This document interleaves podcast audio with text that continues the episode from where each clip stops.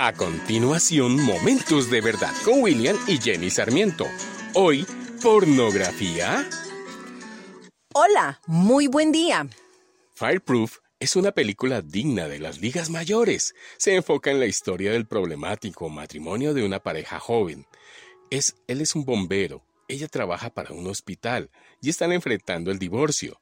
Si somos honestos, cada persona casada se vería a sí mismo en los personajes. Cada matrimonio tiene sus valles, cada pareja tiene sus discusiones y cada cónyuge, al igual que Caleb y Catherine, tiene sus debilidades.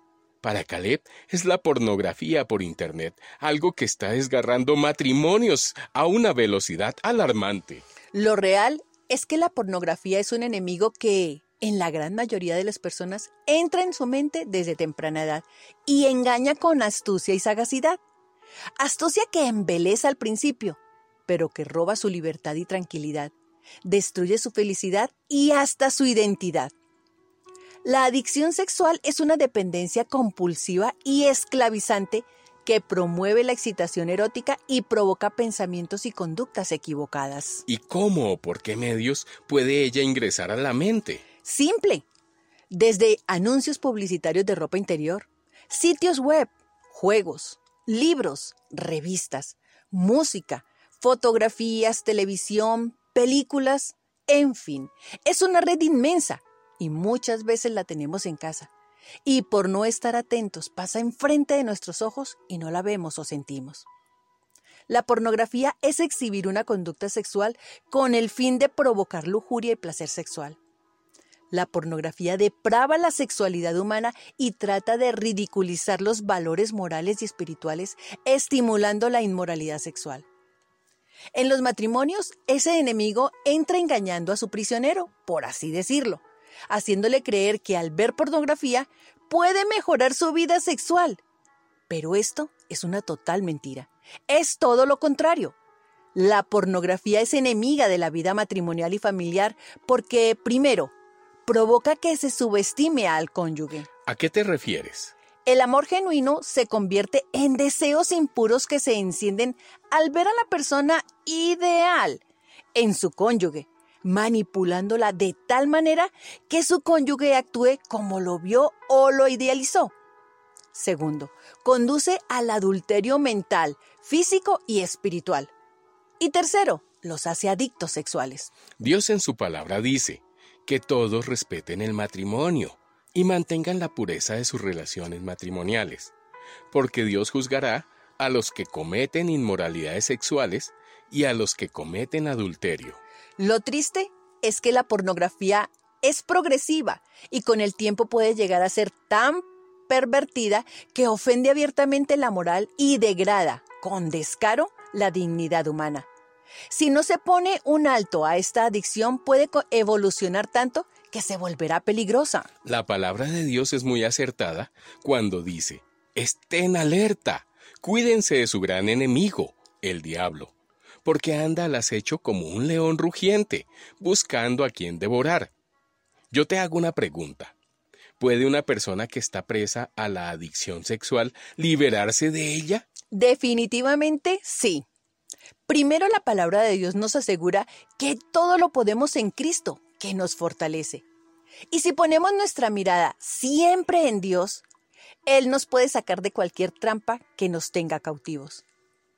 Es evidente en la gran mayoría de los adictos sexuales que haya sentimientos de vergüenza, rechazo, inferioridad, que se sientan indeseables, indignos e incapaces de controlar su inclinación que cada vez los atrapa con más fuerza. Aquí casa perfecto lo que dice Romanos 7 porque no hago el bien que quiero, sino el mal que no quiero.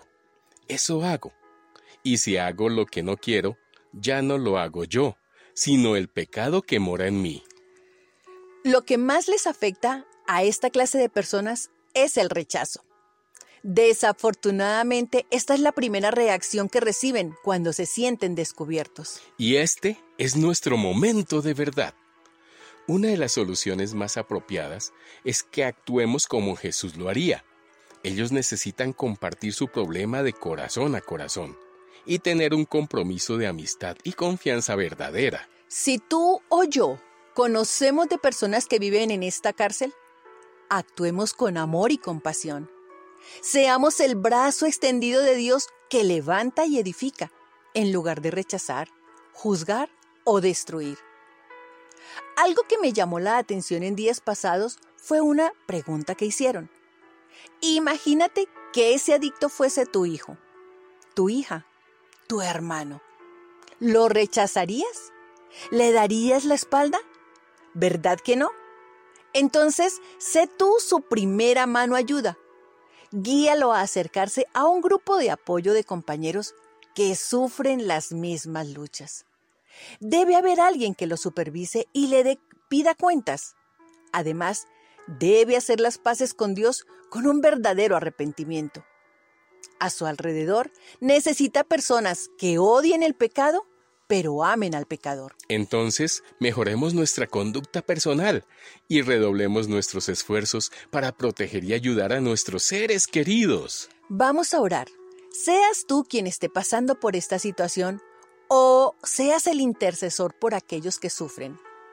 Señor y Dios, con el poder y la autoridad que me has dado como tu hija, confieso que he pecado, que he atentado contra mi cuerpo, que es templo de tu Santo Espíritu, que le he abierto las puertas al enemigo y le he entregado autoridad y derechos sobre mi cuerpo. Y en el nombre de Jesús renuncio, me desato y anulo toda ligadura espiritual que me aleja de ti. Y declaro que en ti he sido perdonada, lavada y restaurada. Gracias Señor Jesucristo por tu obra en la cruz. Amén. Esta es una producción de la Fundación Momentos de Verdad, una palabra de vida para tu espíritu.